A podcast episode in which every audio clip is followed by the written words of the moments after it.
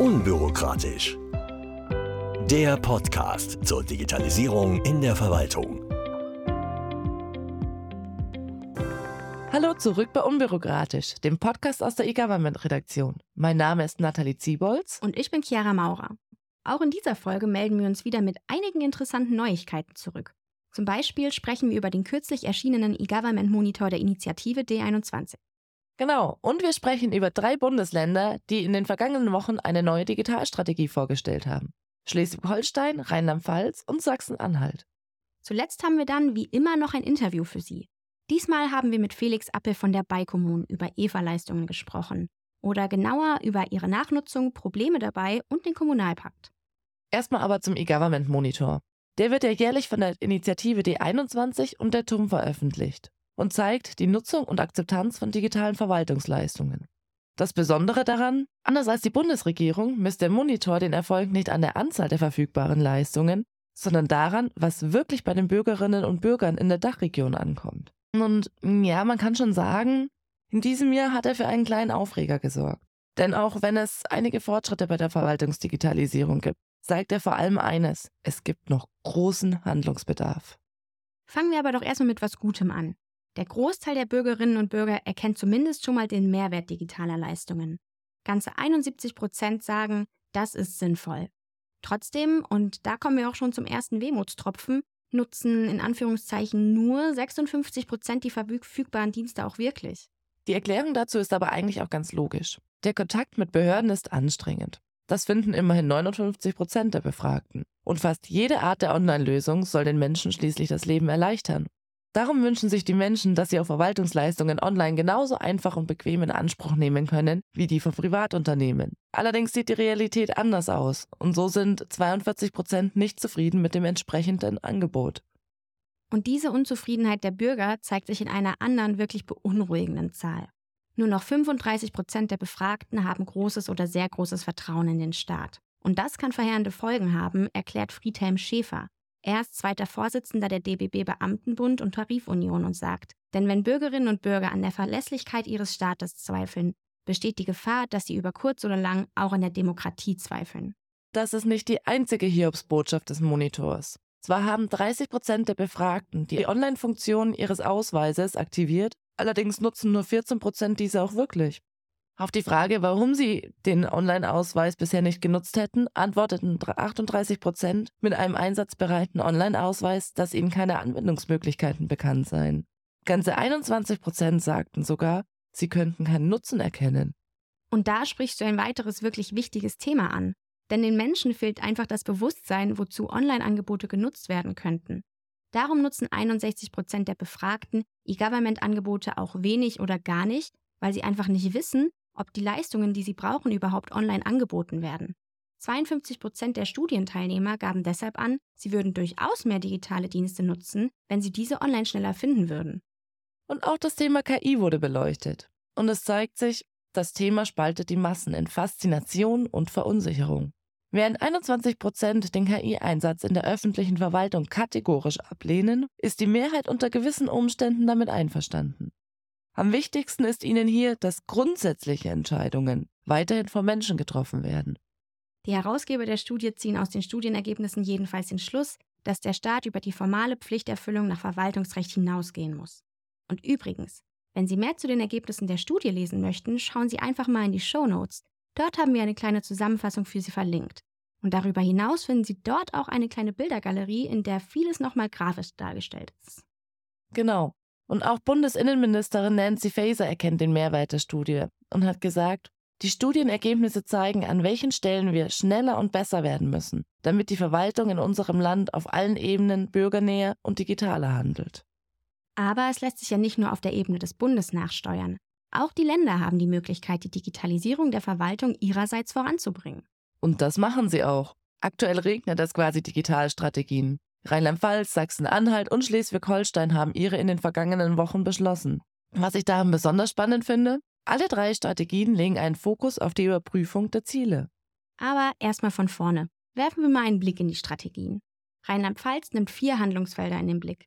Teilhabe an der digitalen Gesellschaft, digitale Transformation in Wirtschaft, Wissenschaft und Arbeit unterstützen, digitale Chancen für den Klima- und Umweltschutz nutzen und Zukunftsfähigkeit des Staates sicherstellen. Hinzu kommen fünf Querschnittsthemen wie der Ausbau der digitalen Infrastruktur, digitalen Identitätsnachweisen, eine Datenstrategie und ein Open Data Gesetz, Cybersicherheit und Auswirkungen von Zukunftstechnologien. Konkrete Ziele sind für 2025 angegeben, erst dann werden die Ziele bis 2027 geplant.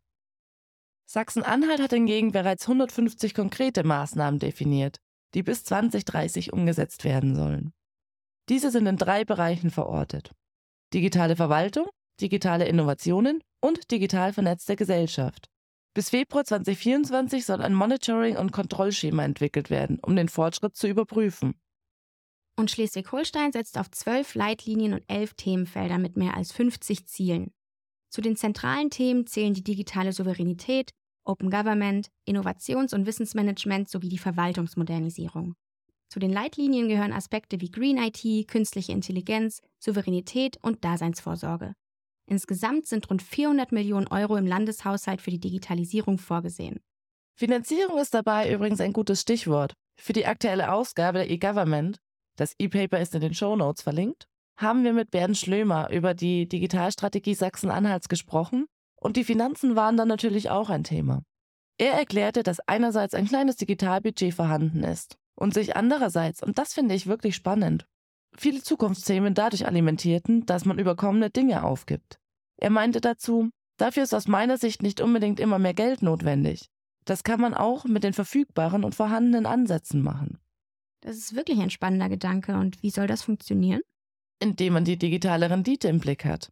Schlömer hat das mit einem Beispiel verdeutlicht. In seiner Abteilung konnten durch neue Formen des Arbeitens, die Nutzung von mobilen Endgeräten und Homeoffice etwa 25 Prozent der notwendigen Infrastrukturfläche eingespart werden und damit eben auch die Kosten. Digitale Rendite ist aber auch, wenn Beschäftigte durch Automatisierung abgezogen und an anderen Aufgabenbereichen eingesetzt werden können. Mhm, das ist wirklich interessant. Ich kann mir allerdings vorstellen, dass gerade in der Verwaltung kleinerer Kommunen die Einsparpotenziale nicht so groß sind wie eben in einer Landesbehörde was mich auf einen anderen Punkt bringt. Die Kommunen spielen, und das haben, glaube ich, jetzt mittlerweile alle erkannt, bei der Verwaltungsdigitalisierung ja auch eine wirklich große Rolle und da möchte ich nochmal auf Rheinland-Pfalz zurückkommen. Für die Umsetzung der zentralen EVA-Leistungen und einen schnelleren Rollout werden die Betriebskosten dieser über den kommunalen Finanzausgleich übernommen. Außerdem haben wir eine zentrale Digitalisierungsplattform, die den Kommunalverwaltungen zur eigenen Nutzung kostenfrei zur Verfügung gestellt wird, erklärt der Landes-CIO Feder Rose. Und wenn wir jetzt schon mal beim Thema EVA-Leistungen sind, darüber hast du doch mit Felix Appel gesprochen. Genau, Felix ist stellvertretender Geschäftsführer und Ressortleitung der Beikommun, dem Kompetenzzentrum für die Nachnutzung von EVA-Leistungen in bayerischen Kommunen. Mit ihm habe ich darüber gesprochen, was genau die Anstalt eigentlich macht, welche Bedeutung sie bei der Nachnutzung von EVA-Leistungen hat und welche Rolle der Kommunalpakt bei seiner Arbeit spielt. Hi Felix und erstmal vielen Dank, dass du dir heute die Zeit genommen hast. Meine erste Frage direkt, wie läuft der Aufbau von Einrichtungen wie der Beikommun oder auch von der DNRW ab? Die DNRW ist gewissermaßen eine Schwester zur Beikommun, allerdings in Nordrhein-Westfalen. Wie geht so ein Aufbau vonstatten? entstanden ist die Beikommun im August 2022 im Rahmen vom Bayerischen Digitalgesetz. Und da im Digitalgesetz wurde eben als ähm, rechtlich selbstständige AER die bei Kommunen gegründet, auch mit einem ganz konkreten Aufgabenzuschnitt, den wir jetzt erfüllen dürfen nach und nach. Wie geht es dann operativ? Die Behörde wurde gegründet. Es gibt dafür auch ein Aufsichtsgremium, das ist bei uns der Verwaltungsrat.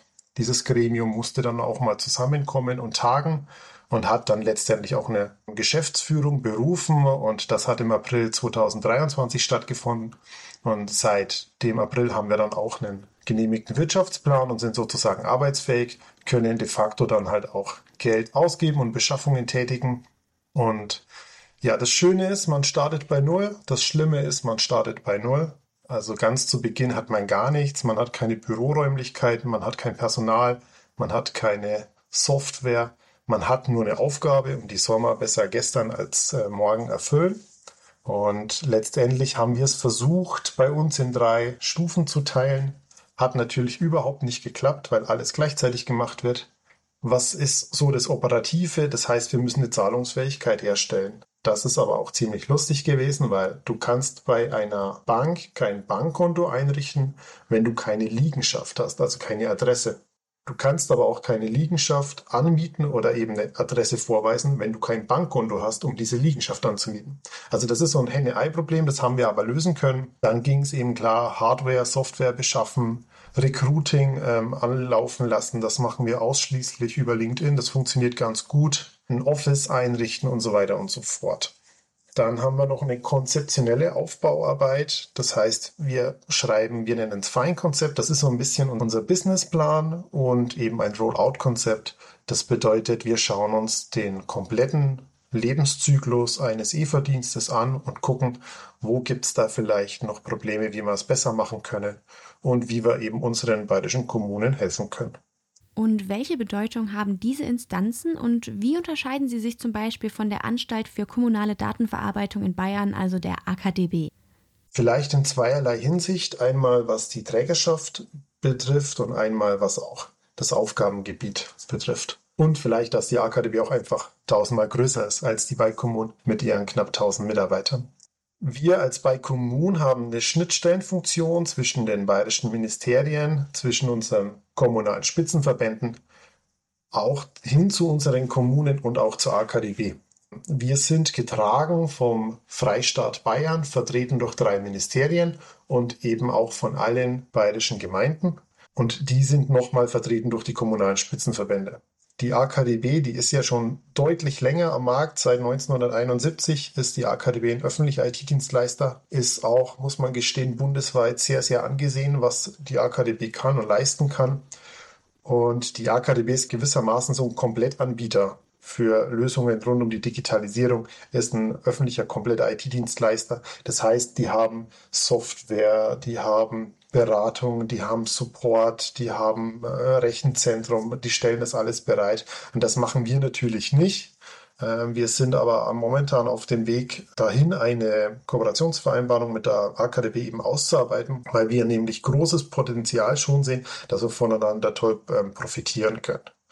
Und ähm, ja, es ist natürlich ein unglaubliches Know-how, was sich da über 50 Jahre am Markt aufgebaut hat. Und das wäre natürlich ignorant und ziemlich dumm, wenn wir das nicht irgendwie nutzen und anzapfen würden.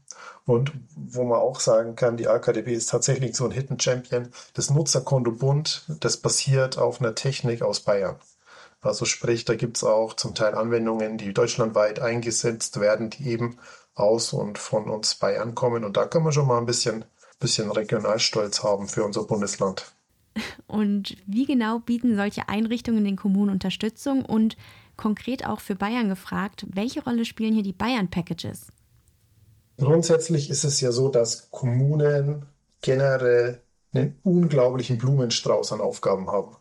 Das heißt, die haben ja, man spricht hier vom eigenen Wirkungskreis, da gibt es gewissermaßen Pflichtaufgaben wie zum Beispiel eine Feuerwehr vorhalten, ne? so Daseinsvorsorge, für eine Wasserversorgung sorgen und so weiter und so fort. Und dann gibt es ja nochmal übertragene Aufgaben, die der Staat ja ohnehin schon on top auf die Kommune kippt. Das ist ja zum Beispiel das Meldewesen. Das ist deutschlandweit einheitlich geregelt. Das wäre ja schlimm, wenn die Nachbargemeinde einen anderen Ausweis ausstellt als deine Heimatgemeinde und dann kannst du am Ortsschild wieder umdrehen, weil dein Dokument nicht mehr zählt. Und das wird, glaube ich, in diesem Digitalisierungskontext oftmals vergessen, weil jeder denkt so gewissermaßen, mein Thema ist das Aller, Allerwichtigste. Aber wenn eine Kommune unglaublich viele Aufgaben gleichzeitig hat und sagt oder, oder abwägen will oder muss, ob wir jetzt den Zuschuss für einen äh, Sportverein streichen, ob wir das Freibad zumachen oder ob wir fünf Verwaltungsleistungen digitalisieren, ja, dann fällt die Digitalisierung an einigen Stellen einfach mal hinten runter. Und dieser große Blumenstrauß an Aufgaben, das bedeutet auch, dass die Mitarbeiter, die in den Verwaltungen wirklich Wahnsinniges leisten, einfach viel zu viele Themen oftmals für wenige Menschen haben. Und man muss sich das mal so vorstellen. Du kannst als Standesbeamter in der Kommune am Vormittag noch eine Trauung haben, also ein wirklich schönes Erlebnis, und am Nachmittag beurkundest du vielleicht einen Sterbefall. Das heißt, da liegt Leid äh, und Freude oft nah beieinander. Und deswegen kann ich das überhaupt nicht haben, immer dieses ständige Verwaltungsgebashing, wie es oftmals betrieben wird. Und die meisten Menschen, die darüber reden, haben ja ein Rathaus noch nie von innen gesehen. Von daher Gut, anderes Thema, da will ich jetzt nicht zu sehr abweichen. Ja, wie können wir helfen? Wir helfen, indem wir Informationen sammeln rund um EVA und OZG, bündeln, aufbereiten, adressatengerecht steuern und auch die Pilotprozesse oder die Pilotierungsphasen engmaschig betreuen. Wir merken zum Beispiel, dass es immer wieder Probleme gibt in Pilotierungsphasen, weil einfach die Kommunikation nicht so ganz funktioniert hat. Und das kann man ausmerzen und das professionalisieren wir immer weiter. Und wir sind sozusagen Dienstleister unserer bayerischen Kommunen, aber auch Unterstützung hin zu den Ministerien. Ja, die Bayern Packages, das ist natürlich wirklich eine tolle Sache. Also jeder der Online-Shop, der kennt es ja, man legt sich vielleicht irgendeinen Gegenstand in seinen Warenkorb und plötzlich taucht unten auf, zum Beispiel wurde oft zusammengekauft oder Kunden kauften auch und so hast du vielleicht zu deinem Camping-Gaskocher gleich nochmal das passende Geschirr dazu und gleich nochmal die Gaskartusche, die du brauchst. Also du kriegst gleich alles ein bisschen zusammen. Und so ist es halt auch, dass du in der Verwaltung gewisse Dienste hast, die du auch gerne gebündelt haben kannst. Ne? Also dass du halt im Hauptamt oder im Einwohnermeldeamt einfach mehrere Dienste hast, wo es sinnig ist, wenn die gemeinsam angeboten werden. Und das ist ja auch der Charme von diesen Bayern Packages, das ist ja ein komplettes Paket an ja, betriebsbereiten und sehr schnell einsetzbaren Online-Diensten. Und das bringt natürlich auch den Charme mit sich, dass wir viele Dinge schnell in die Fläche bekommen. Weil wenn ich natürlich ein bisschen Basispakete einfach anbiete und die werden flächendeckend genutzt und die kamen auch sehr gut an bisher, habe ich ja auch das, was ja unter anderem vom Kommunalpakt ein bisschen adressiert werden soll, dass halt eine größere Flächendeckung einfach herrscht. Wo genau siehst du denn eigentlich derzeit das größte Problem bei der Nachnutzung von EVA-Leistungen?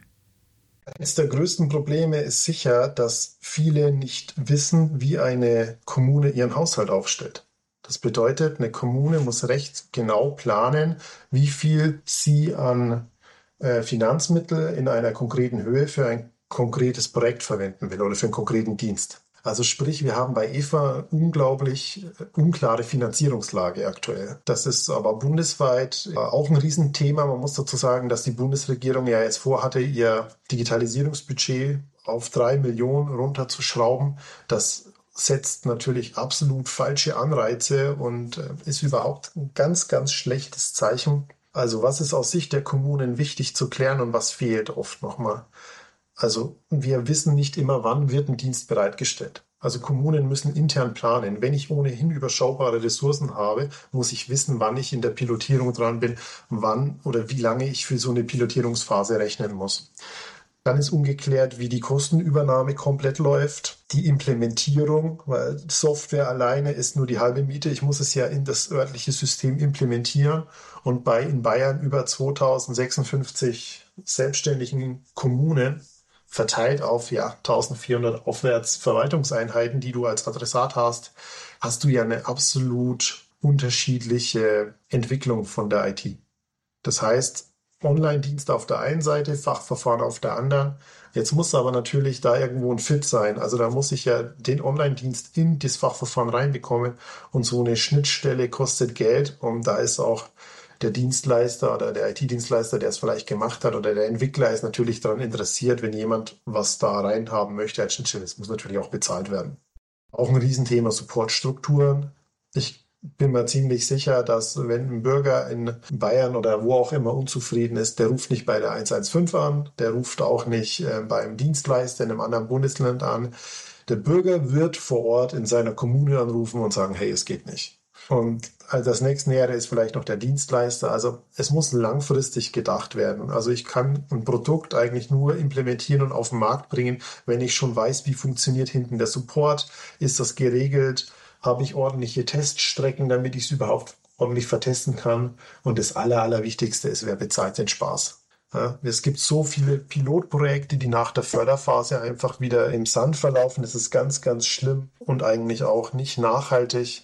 Aber da bin ich guter Dinge, dass sich unsere Bundesregierung vielleicht noch mal was äh, überlegt. Vielleicht finden sie hier und da noch ein bisschen was oder sie überweisen uns einfach mal eine Milliarde von unserem Länderfinanzausgleich zurück nach Bayern. Das war auch ganz nett. Ich glaube, da haben wir 2022 ja auch fast an die 10 gezahlt. Da könnten wir gut was reißen in Bayern mit unserer kleinen Bike-Kommune. Und für die Zukunft wird die Beikommun vielleicht mit der Gov Digital und der Fitco bzw. dem FitStore zusammenarbeiten? Und wenn ja, wie wird sich diese Zusammenarbeit gestalten? Das werden wir definitiv, ähm, weil es schon allein unsere Aufgabe ist, alle möglichen und potenziellen Bezugsquellen rund um EVA einfach im Blick zu haben. Und die Gov Digital hat jetzt ja im Auftrag des IT-Planungsrats, meine ich, in Kooperation mit der FITCO auch diesen digitalen Marktplatz entwickelt. Da gab es ja auch eine zeitweise, ja, ich sag mal, Parallelstrukturen, was diese Marktplätze betrifft. Das wird jetzt aber zusammengelegt und das finde ich eine absolut richtige, richtiger Ansatz. Das heißt, wie würde das operativ laufen? Man muss sich gegebenenfalls akkreditieren, dass man berechtigt ist, aus so einem Marktplatz abzurufen. Und wenn das erledigt ist, da sind wir auch schon dabei, heißt das, wir können so eine ähm, Nachnutzungskette darlegen vom Dienst, vom Marktplatz über den Freistaat, über die Beikommunen bis hin zur Kommune. Und das ist ja letztendlich auch der ganz große Mehrwert, dass die Kommunen über uns das beziehen können. Und zum Thema Fitco, ja, mit der Fitco sind wir im Kontakt. Da sind wir generell auch ganz umtriebig. Wir haben sowieso den Ansatz oder verfolgen den zu sagen, sprech mit Menschen, die ähnliches tun wie du. Man muss das Rad nicht ständig neu erfinden. Man kann auch mal bei anderen gut lernen und umgekehrt. Dann sind wir jetzt auch schon bei meiner letzten Frage angekommen und da hattest du vorhin schon ein ganz wichtiges Stichwort genannt, nämlich den Kommunalpakt. Wie wirkt der sich denn eigentlich auf eure Arbeit und euer Wirken aus und wie geht ihr in Bayern insgesamt damit um?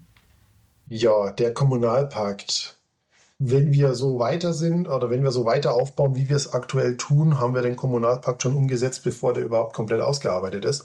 Also grundsätzlich finde ich den Kommunalpakt sehr gut, weil es dient ja der Sache und alles, was der Sache dient, ist meistens hilfreich. Uns als bei Kommunen oder unsere Arbeit im täglichen Doing, da wirkt er sich jetzt momentan nicht aus. Also wir verfolgen den natürlich, wir schauen, was sind da für Ansätze drin mein Verständnis des Kommunalpakts ist ja, dass man sagt, man will den Rollout stärken, man will schauen, dass man Strukturen aufbaut, kommunikativ, organisatorisch, finanziell, um einen Dienst in die Fläche zu bringen. Also sprich, genau das ist ja auch unsere Aufgabe. Und auch da hat man schon im Rahmen vom Kommunalpakt ja einiges an Aufgaben noch ähm, aufgemacht, die noch geklärt werden müssen. Das sind so ein paar Schmerzpunkte, die ich auch, glaube ich, vorhin schon genannt habe. Das deckt sich gewissermaßen auch mit dem, was wir gemerkt haben. Das heißt, man ist ja da auf einer richtigen Richtung unterwegs. Und ja, falls das jemand hört vom Kommunalpakt, wir bieten aus Bayern gerne jederzeit unsere Expertise an. Dann gibt es da auf jeden Fall schon mal einen Ansprechpartner. Ähm, das war's von meiner Seite. Ich danke dir ganz herzlich für deine Zeit. Gerne, vielen Dank. Und ich grüße ganz besonders und ganz, ganz herzlich alle Kolleginnen und Kollegen in der Verwaltung, die täglich wirklich ihr Bestes geben. Super. Und danke, Chiara, dass ich heute hier sein durfte. Und ich danke dir. Hm, wenn er das so erzählt, wirkt der Kommunalpakt ja schon fast wie ein zahnloser Tiger. Aber wie er schon sagt, es dient der Sache. Und was der Sache dient, ist erstmal gut. Ja, sehe ich auch so. Und wie Felix auch erwähnt hat, man ist ja auf einem guten Weg. Und apropos, auf den Weg machen wir uns jetzt auch, denn das war es auch schon wieder mit der mittlerweile schon 14. Folge von Unbürokratisch. Danke, dass Sie auch diesmal bis zum Ende dabei waren. Mein Name ist Chiara Maurer. Und ich bin Nathalie Ziebolz. Bis zum nächsten Mal.